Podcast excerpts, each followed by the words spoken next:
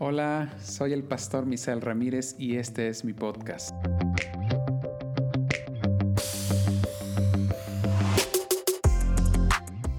en el que podrás escuchar reflexiones y conferencias que te ayudarán en tu crecimiento integral. Somos personas bio-psico-socio-espirituales y necesitamos crecer integralmente. Profundizaremos en temas actuales desde una perspectiva bíblica, siempre buscando que nuestro corazón se alinee al corazón de Dios. Bienvenidos.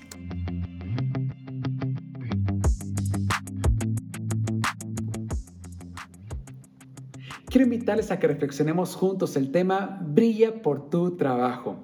Según las escrituras, uno de los aspectos que Dios nos ha dado para encontrar satisfacción y sentido de la vida es precisamente nuestro trabajo. Esto es contrario a la idea cultural que se tiene, no de ahora, sino de miles de años atrás, de que el trabajo es una maldición. Cuando estudiamos el libro de Eclesiastés, nos damos cuenta que disfrutar del trabajo y del día a día es un don de Dios, es un don que Dios nos ha dado. En ese tiempo, Muchas personas no están encontrando satisfacción en la vida porque sus labores han disminuido. Muchos lamentablemente han perdido su trabajo. Si actualmente tienes tu trabajo, eres una persona afortunada y tienes que estar muy agradecida.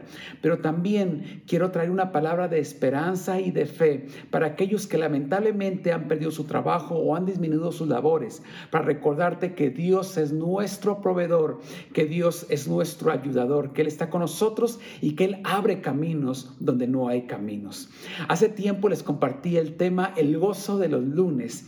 Usé este título porque algunos viernes yo solía ver eh, o encontrar memes de los viernes, que por cierto eran divertidísimos, donde las personas festejaban que ya se había terminado la semana laboral. Eran diferentes a los memes de los lunes. Los memes de los viernes eran de emoción y los lunes de depresión. Las personas decían, ay, estoy iniciando la semana laboral, este es el peor día de mi semana.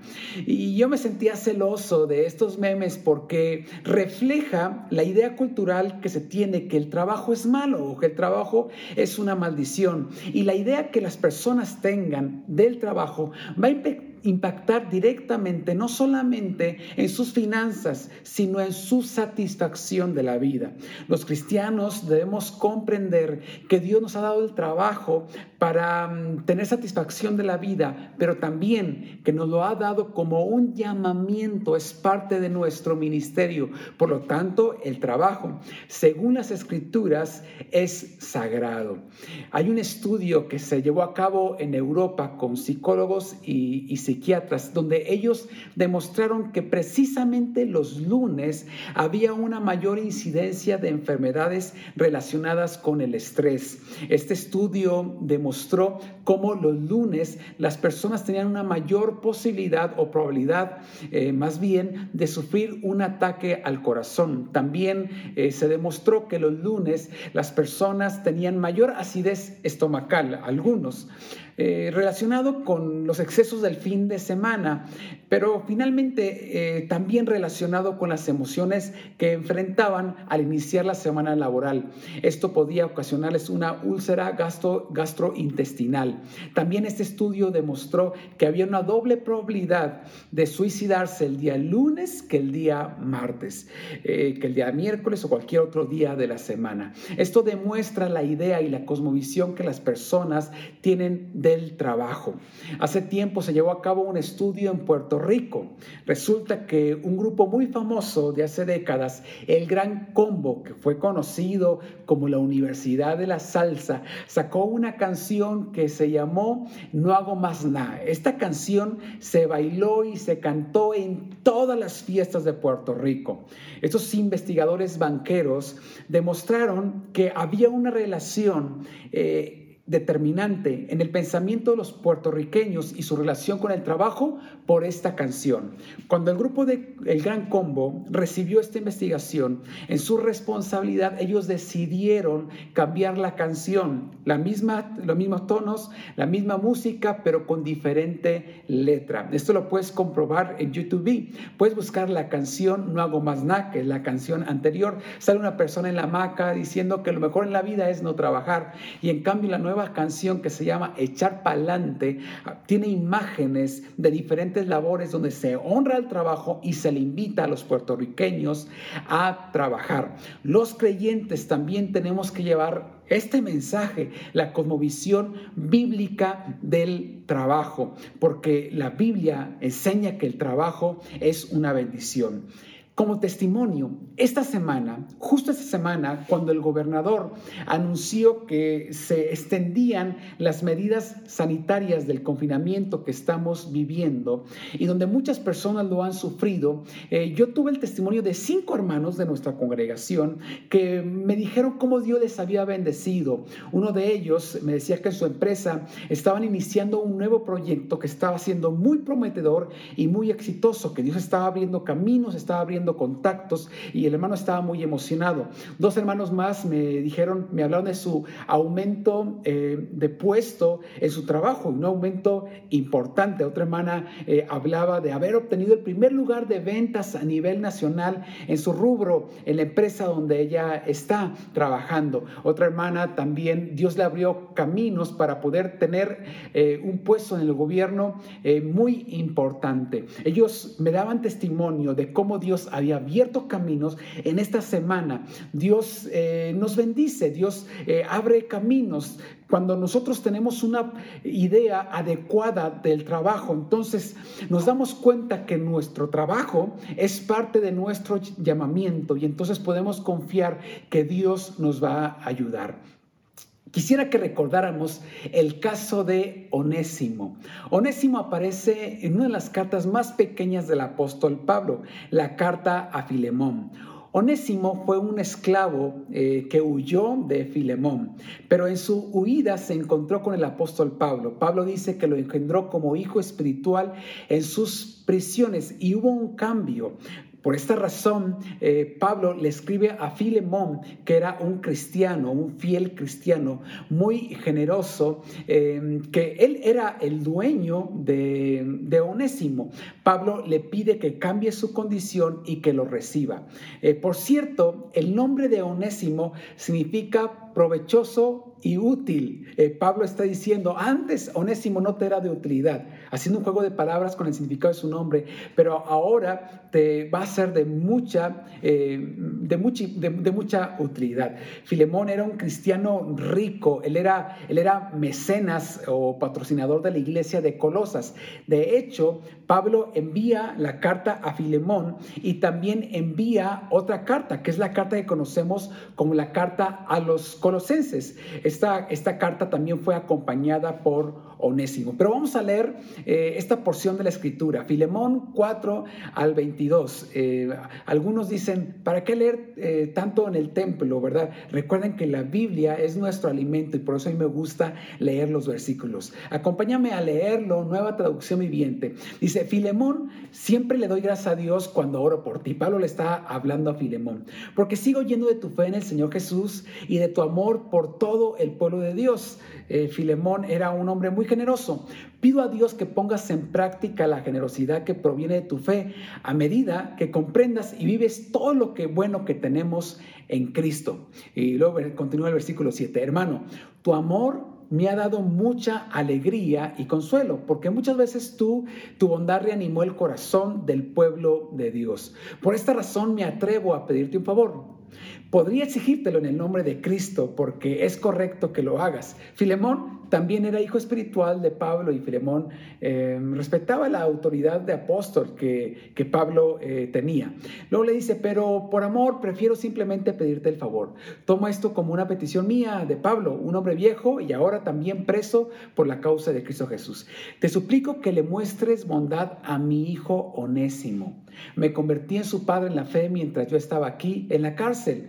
Onésimo no fue de mucha ayuda para ti en el pasado. Aquí es donde digo que hay un juego de palabras, porque onésimo significa útil y provechoso. Pero ahora nos es muy útil a los dos. Te lo envío de vuelta y con él va mi propio corazón. Quería retenerlo aquí conmigo mientras estoy en cadenas para predicar la buena noticia y él me hubiera ayudado eh, de tu parte. Pero no quise hacer nada sin tu consentimiento. Preferí que ayudaras de buena gana y no por obligación. Luego Pablo continúa. Parece que perdiste a Onésimo por un corto tiempo para que ahora pudiera pudieras tenerlo de regreso para siempre. Onésimo había huido. Él ya no es como un esclavo para ti, es más que un esclavo, es un hermano amado, especialmente para mí. Ahora será de más valor para mí como persona y como hermano en el Señor. Así que, si me consideras tu compañero, recíbelo a él como me recibirías a mí. Si te perjudicó de alguna manera o te debe algo, cóbramelo a mí. Luego Pablo escribe con su propio puño y letra. Yo, Pablo, escribo esto con mi propia mano. Yo te lo pagaré. Yo, y no mencionaré que tú me debes eh, tu propia alma, eres su hijo espiritual. Sí, mi hermano, te ruego que me hagas este favor por amor del Señor. Dame ese ánimo en Cristo. Mientras escribo esta carta, estoy seguro de que harás lo que te pido, y esto siguiente también es importante, y aún más. Otra cosa, por favor, prepárame un cuarto de huéspedes, porque espero que Dios responda a las oraciones de ustedes y que me permita volver a visitarlos pronto. Em, podemos darnos cuenta cómo Onésimo eh, no era una persona útil. Eh, tal vez era un esclavo eh, renegado. Aquí Pablo, aunque no ataca directamente la condición de los, de los esclavos, Pablo pone las bases para la abolición de esclavitud. Lo digo como paréntesis, que fueron los cristianos en la historia los que lucharon, los que lucharon dieron la vida para que se aboliera la esclavitud. Bueno, regresamos a nuestro tema. Eh, Pablo hace este juego de palabras, él no te era útil, ahora te es útil. ¿Qué fue lo que cambió?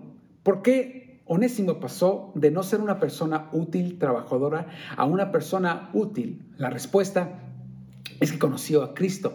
Ese es el efecto que tiene que suceder en nosotros. Cuando conocemos a Cristo tenemos que ser mejores en nuestro trabajo y de esa manera podemos brillar por nuestro trabajo. Recuerden que somos llamados a ser parte de un aviamiento de sal y luz y eso tiene que ver con nuestro día a día, que seamos los mejores en el trabajo donde estamos, ahí en la oficina donde estás, puedas brillar con tus clientes, en tu empresa, este, en el servicio que estás prestando, porque Dios nos ha dado el trabajo como una bendición.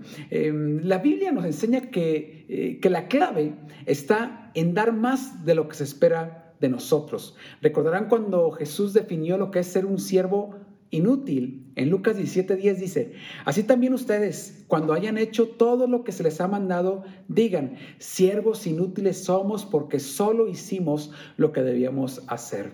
Eh, Jesús está diciendo que si solamente nos limitamos a hacer lo que se nos ha pedido, somos siervos inútiles. La clave de brillar en tu trabajo, brillar en lo que hacemos, es estar dispuestos a dar más de lo que se nos pide. Esto es dar la milla extra. Eh, Jesús también lo dice en Mateo 5, 41, dice, y cualquiera que te obligue a llevar carga por una milla, ve con él dos. La milla eh, romana eh, son 1.5 kilómetros. Así que Jesús está diciendo, si un soldado romano te obliga a llevar la carga 1.5 kilómetros, tú llévalo 3 3 kilómetros la carga, es decir, de estar dispuesto a dar la milla extra. Una persona que en su trabajo eh, está dispuesta a hacer más allá de lo que se le pide, ¿ah? es una persona que va a tener éxito. Eh, para brillar en tu trabajo como cristiano, tienes que ser una persona no que esté trabajando como lo hacen muchos. Muchos dicen, tú haces como que, si me, como que si me pagas y yo hago como que si trabajo. Y trabajan solamente cuando están mirando el patrón. ¿ah? Eh, ahí se ponen a hacer las cosas más rápido y como que están poniendo atención. Y ya se van y están ahí en el Facebook, en las redes sociales, este, platicando con los compañeros y no están siendo tan productivos. Por cierto, según la Asociación Mexicana de Internet, este, uno de los momentos donde más se consumen redes sociales es a la hora del trabajo. O sea, hay un impacto en la producción del país porque las personas se distraen en las redes sociales. Con nosotros no tiene que ser así. Debe estar dispuesto a dar eh, la milla extra. La clave para que brilles en tu trabajo es dar la milla extra. Y también eh, la Biblia nos da unas claves teológicas para ver esto no solamente como algo físico, sino ver la trascendencia espiritual que tiene. Porque para la escritura el trabajo se tiene que vivir como una adoración. Diferente al concepto latino del trabajo. Eh, la palabra trabajo viene del latín tripalium, que significa eh, como una especie de, cepo, un instrumento de tortura que estaba compuesto por tres maderos. Entonces, el, eh, entonces, el tripalium, este trabajo es, es, como, es como, un, eh, como una tortura, ¿no? Y por eso la gente dice, ah, yo no quiero trabajar. De hecho, también en la antigua cultura mesopotámica, el trabajo aparece como una maldición. En cambio, en la cultura de los hebreos no era así, aunque ellos habían sido influenciados también por la cultura babilónica que también este, veía este, eh, el trabajo como una, una maldición. Eh, pero para el hebreo, el pensamiento del hebreo, el trabajo es una bendición de Dios porque lo encontramos como un mandato de Dios y todo lo que Dios nos manda hacer es sagrado. ¿ah? Eh, Génesis capítulo 2.15 dice, tomó pues el Señor Dios al hombre y le puso en el jardín del Edén para que lo cultivara, ojo, para que lo cultivara y lo guardase.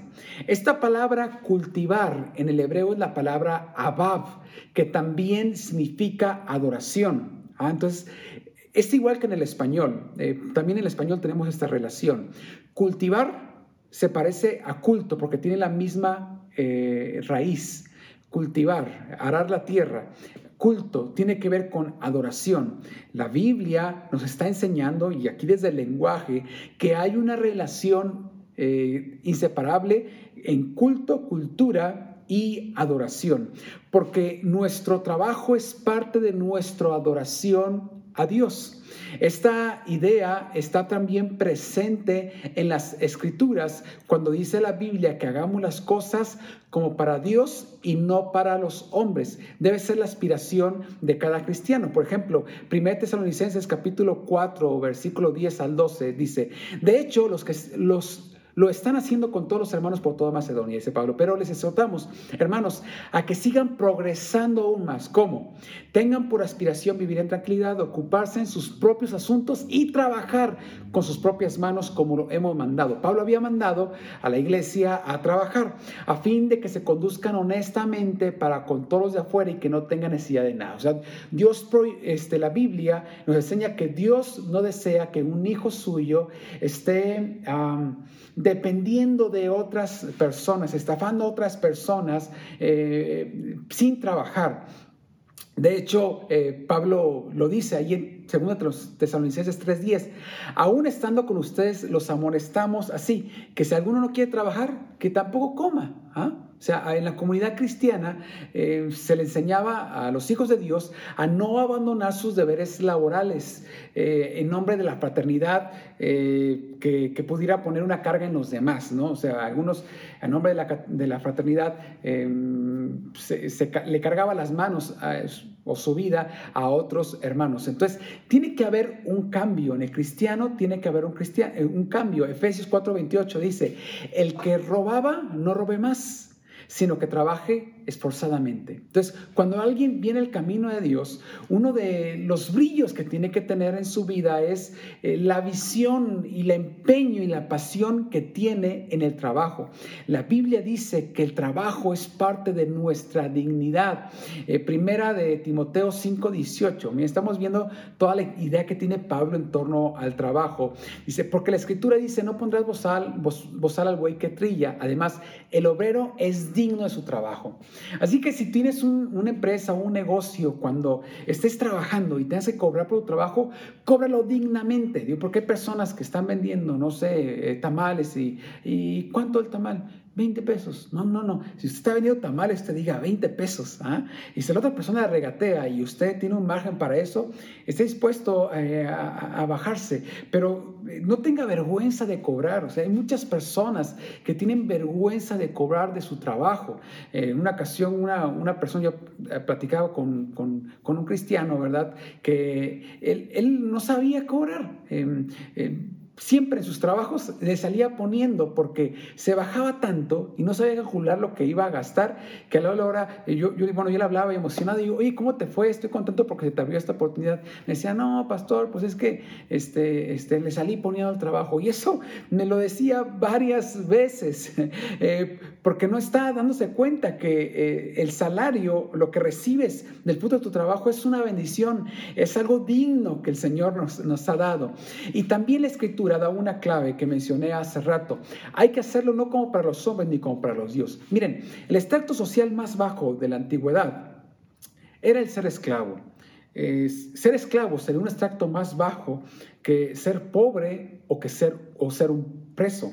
Y Pablo, eh, que está escribiendo en una cultura donde eh, la esclavitud es real, o sea, es parte de la, de la vida diaria. Había creyentes que habían sido liberados espiritualmente, pero legalmente siguen siendo esclavos.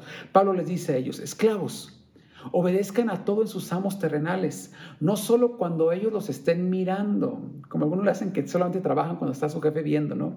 Como si ustedes quisieran ganarse el favor humano, sino con integridad de corazón y por respeto al Señor.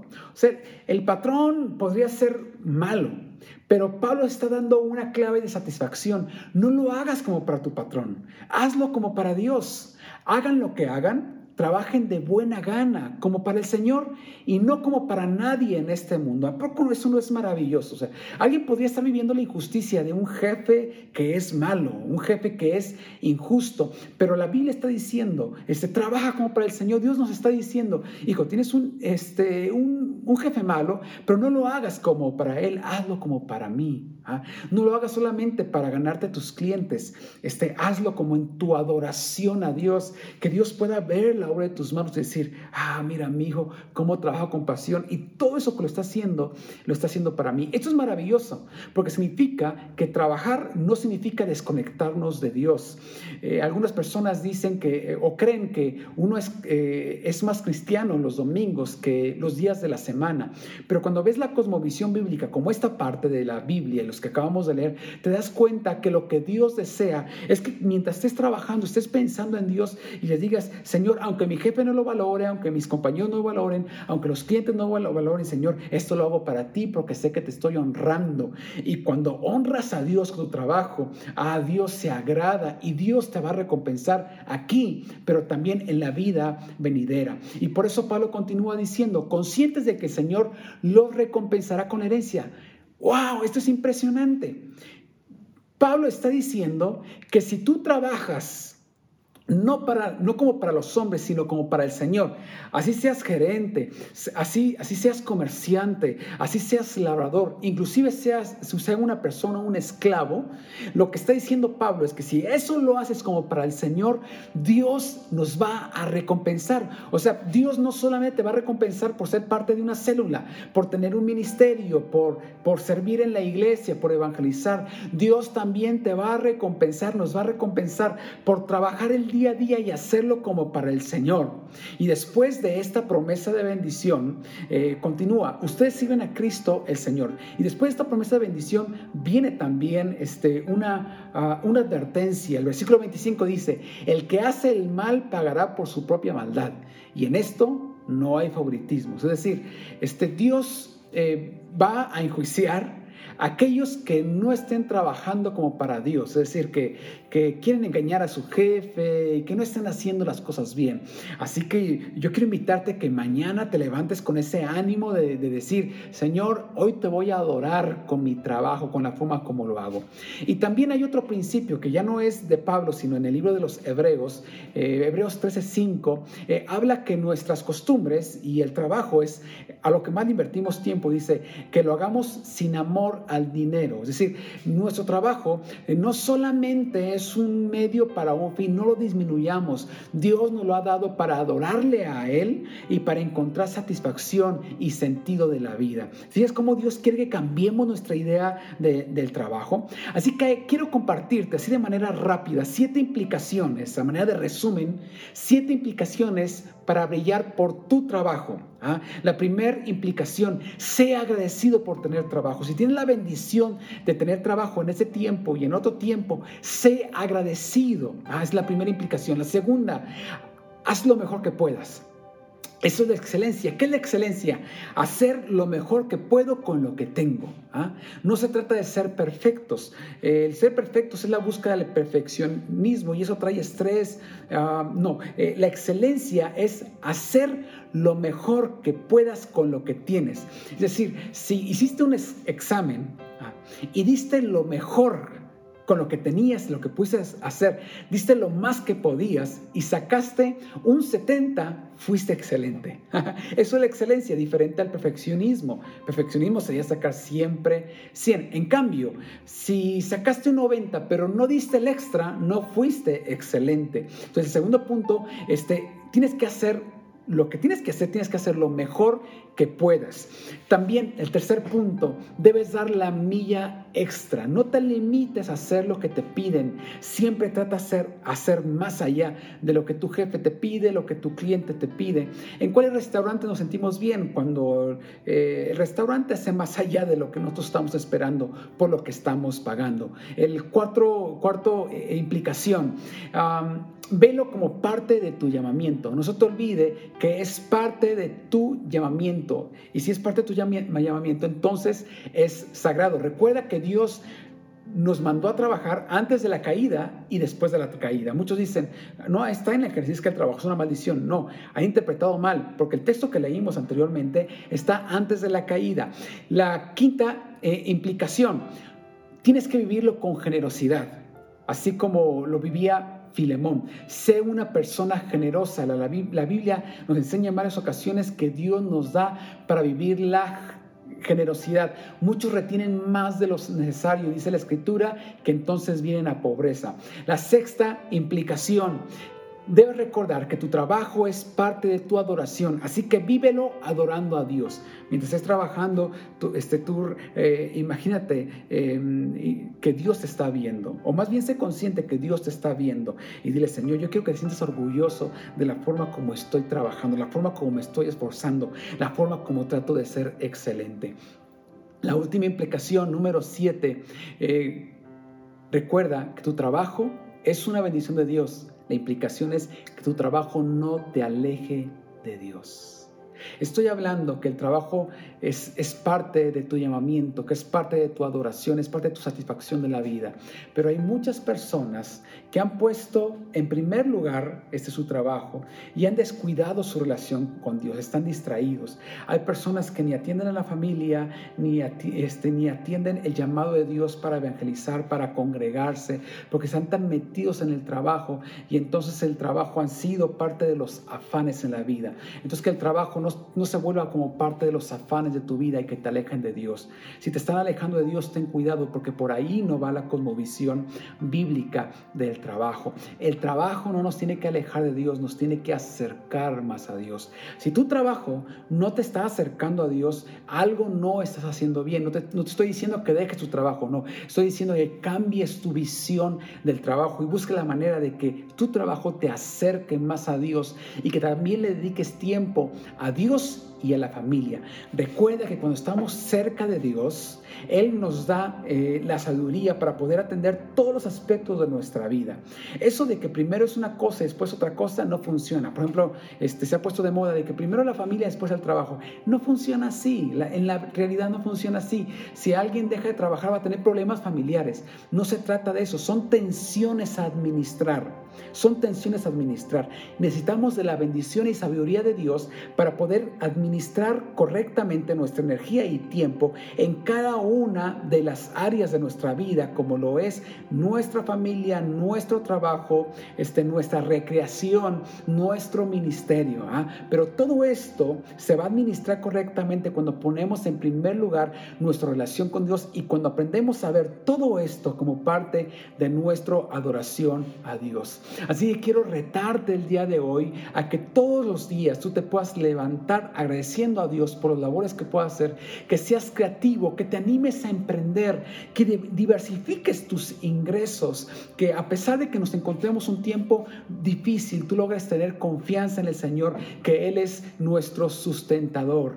Eh, si logras encontrar satisfacción y adoración en el trabajo, vas a poder este, ser una persona más feliz. Yo he estado tratando de, de, encontrar palabras que puedan ser de aliento a ustedes en un tiempo tan difícil. A todos se nos ha hecho complicado. Yo he sufrido en ese tiempo. Estoy seguro que ustedes también este, han sufrido ese tiempo. Ha sido un tiempo muy difícil. Nos tocó a esta generación y, y, trato, Señor, este, eh, en el Señor encontrar una palabra que les pueda bendecir. Y yo siento el día de hoy decirles de parte de Dios que tenemos que eh, ampliar nuestra cosmovisión bíblica del trabajo. Quiero recordarles la cosmovisión bíblica del trabajo, porque la visión que tengas del trabajo va a estar relacionado directamente con tu relación con Dios, con tu satisfacción con la vida, pero también con tu prosperidad. Dios quiere que seas bendecido en todos y también mi corazón anhela que seas bendecido en, todo. Yo le decía a uno de los hermanos esta semana de los, del testimonio que les conté, digo, yo, yo me siento tan contento y tan gozoso cuando alguien me da testimonio de que el Señor les ha bendecido y les ha abierto puertas. Deseo de todo corazón que el Señor abra caminos en tu vida, pero recuerda, empieza desde ya empiezas de ya a mejorar tu visión bíblica del trabajo y que tu día a día sea parte de tu adoración a Dios. Quiero invitarles a que podamos orar juntos. Maravilloso Dios, te damos muchas gracias por la bendición que nos hace trabajar. Hoy nos hemos dado cuenta, Señor, que no solamente somos cristianos, sino solamente te adoramos cuando cantamos, cuando adoramos, cuando leemos la Biblia, sino que también nos has dado la bendición de poderte adorar con nuestras labores diarias. Señor, que esta iglesia sea conocida, que nuestra congregación sea conocida como hombres y mujeres que están viviendo un aviamiento de sal y luz. Te pido, Señor, que en ese tiempo, a pesar de la economía mundial, a pesar de la pandemia, Señor, abras caminos para tus hijos.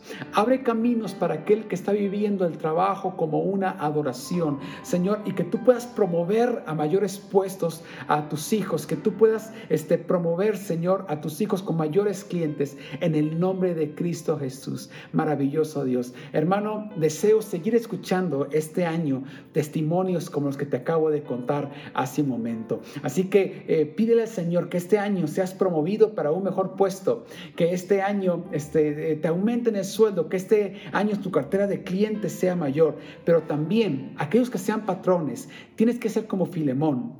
Algo que Pablo confió, Pablo confió que Filemón aceptaría lo que Pablo le está indicando y recibiría, renunciaría que, su, que Unésimo Onésimo llegara como, como un esclavo y lo iba a recibir ahora como un hermano en la fe al cual le daría trabajo. Porque también si Dios te ha puesto a ti en una posición de privilegio y tienes subalternos, trabajan, esas personas, trátalas con honor, porque Dios te puso ahí para brillar. Cuida a las familias que están debajo de ti.